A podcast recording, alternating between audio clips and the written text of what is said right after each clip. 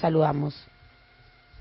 Hola Luciana, hola Sebastián, gusto saludarlos, saludar a la Radio Nacional, a todos sus auditores, un abrazo todos desde Valparaíso. El gusto es nuestro y empecemos por desarrollar esto, ¿no? El proceso de transformación que está viviendo Chile, si efectivamente podemos hablar de transformación, o al menos del avance, ¿no? Esto que es un hecho, el avance en la consagración de los derechos que se pelearon con sangre en la calle. Sí, mira, es súper importante lo que ha venido sucediendo en Chile. Bueno, desde el 18 de octubre del, del 2019 la revuelta social termina con este proceso eh, donde votamos por una nueva constitución y día ya se empieza a escribir esta nueva constitución. Y como ustedes lo señalaban en los titulares, 155 constituyentes eh, fueron elegidos, de ellos eh, un porcentaje importante proviene de pueblos originarios. Y ahí hay un elemento fundamental porque los pueblos originarios en Chile habían sido invisibilizados toda la vida y por lo tanto, y maltratados con, con, con matanzas grandes, eh, con ocupación de su territorio, y por lo tanto la señal que se da primero de la incorporación de los pueblos originarios, segundo de eh, el, el, tema paritario, porque el movimiento feminista, como fue también en Argentina y en otros lugares, fue tremendamente importante y tuvo su reconocimiento al momento de tener una constitución una escritura, por lo menos de una constitución con, de carácter paritario. Eso lo hace eh, un espacio eh, muy significativo. Y la llegada de Lisa Loncón, eh, esta mujer mapuche, lingüista, muy preparada intelectualmente, proveniente de una zona rural, mapuche del sur de Chile, de Traiguén, que cuando asume la presidencia se para delante de el país, primero hablando en, su lengua, el mapudungún, y segundo, a, solicitando un minuto de silencio por todos los muertos de eh, todos estos años de ocupación, de colonialismo, eh, y fue muy, muy simbólico su intervención porque marcó inmediatamente una forma distinta de lo que veníamos viendo hacer política en Chile en los últimos 30 años, desde el retorno a la democracia, eh, con además una derecha que está absolutamente disminuida en, el, en la convención constituyente. De hecho, solo para darle un ejemplo, se aprobó ayer, y no sé, históricamente, que la, el proceso constituyente se pronunció, porque obviamente no, eh, no tienen autonomía para poder dictar leyes, obviamente, porque eso le corresponde al eh, legislativo que sigue funcionando en Chile. Esta es una asamblea constituyente cuyo fin único es redactar la nueva constitución, proponer a Chile una nueva constitución para que lo, porque nosotros podamos votar en un año más, más o menos, eh, esta nueva constitución pero se pronuncia por la libertad de los presos políticos, de los presos políticos de la revuelta social, eh, con 105 votos de 155, es decir, algunas abstenciones del mundo eh, de, más conservador, pero la derecha absolutamente bloqueada. De hecho, la declaración señala no solamente la libertad a los presos políticos eh, de la revuelta social, sino que también la libertad a los presos políticos eh, mapuches. Es muy significativo lo que pasa ahí eh, porque hay una discusión muy grande con la, contra, la derecha y contra el propio gobierno, que el gobierno señala que no existen presos políticos eh, a partir de la revuelta social y que eh, se deben seguir los procedimientos a partir de la justicia.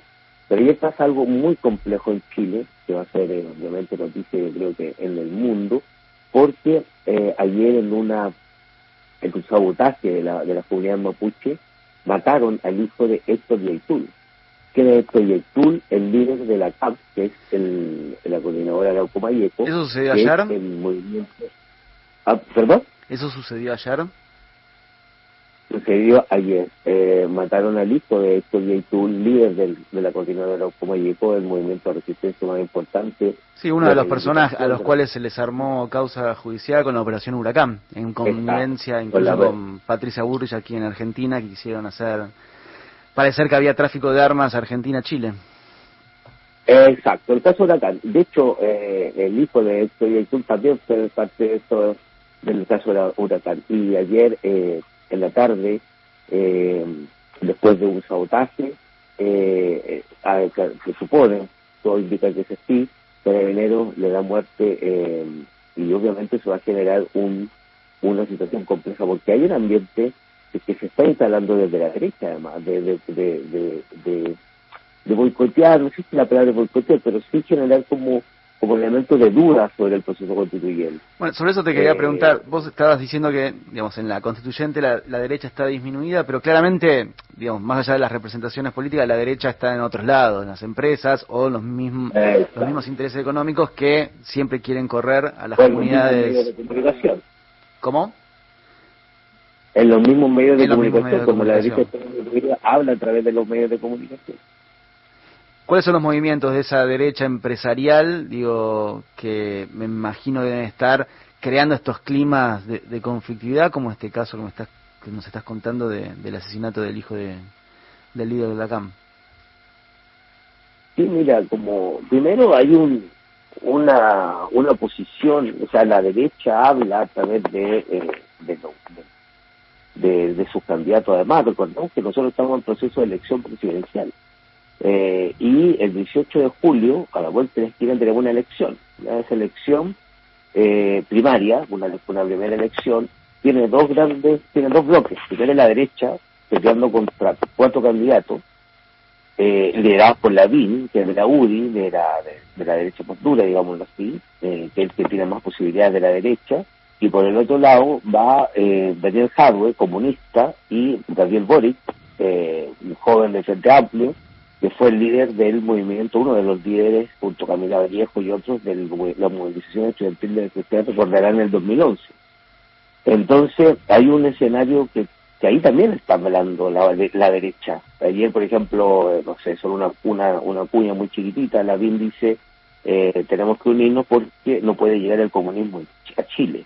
Entonces empieza a generar una campaña del terror y una campaña del terror que tiene su base obviamente en la dictadura, ¿no? bueno, que la, la, cómo se invisibiliza al comunismo en el fondo como concepto, eh, y empezó a depender mucho en la sociedad chilena y durante estos 30 años eh, hubo una invisibilización de, de, no solo del Partido Comunista, sino de las ideas de, del socialismo, etcétera.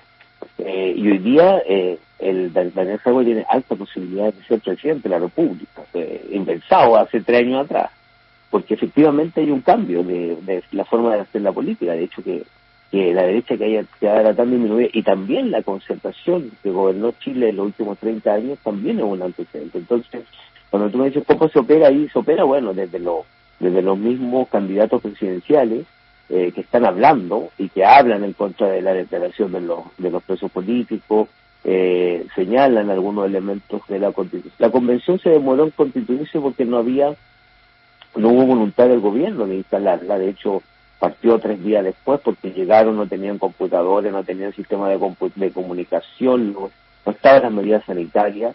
Eh, de hecho, eso significó que renunció el encargado que había designado el gobierno para administrativo, porque como la convención es autónoma, eh, no se tiene que organizar de manera interna, pero sí había alguien que tenía que instalar eso.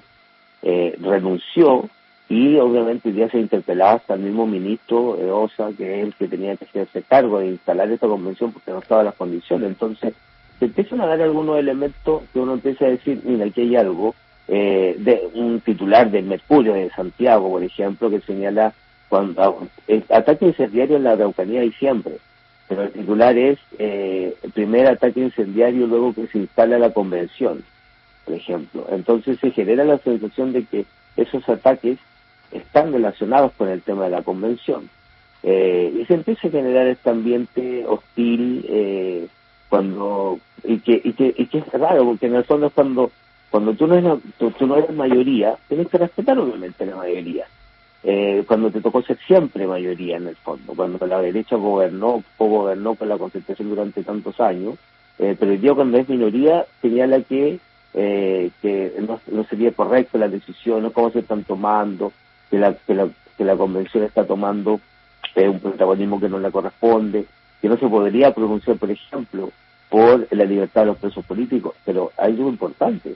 O sea, es un pronunciamiento. La, los que tienen que tomar la decisión del, del, tema de eh, la libertad de los presos políticos a través del indulto es un proyecto que está en el Senado, en el, en el Poder Legislativo, que en Chile no desapareció y no va a desaparecer eh, la Asamblea Constituyente es la única fin en redactar esa constitución, pero se puede pronunciar porque además ellos están ahí producto, y muchos lo reconocieron, producto de ese estallido social y producto de que en algún minuto ese estallido social no fue solamente pacífico, sino que hubo acciones de violencia, y por lo tanto, eh, esa gente que está presa hoy día y que, y que podría haber funcionado de otra forma, esas personas están, la mayoría son jóvenes, están presos después de un año sin tener pruebas, muchos de ellos, de no haberse realizado juicios justos.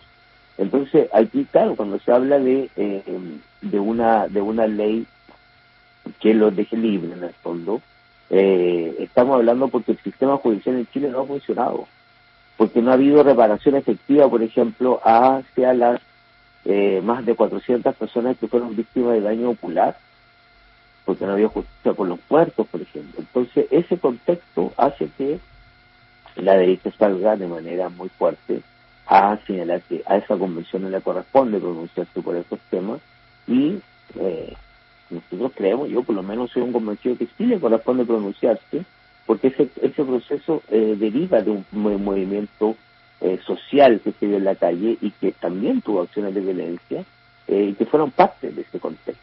Clarísimo. No el contexto, no tiene sentido. Clarísimo, Danilo. Muchísimas gracias por tu tiempo con Radio Nacional. Estaba pasaba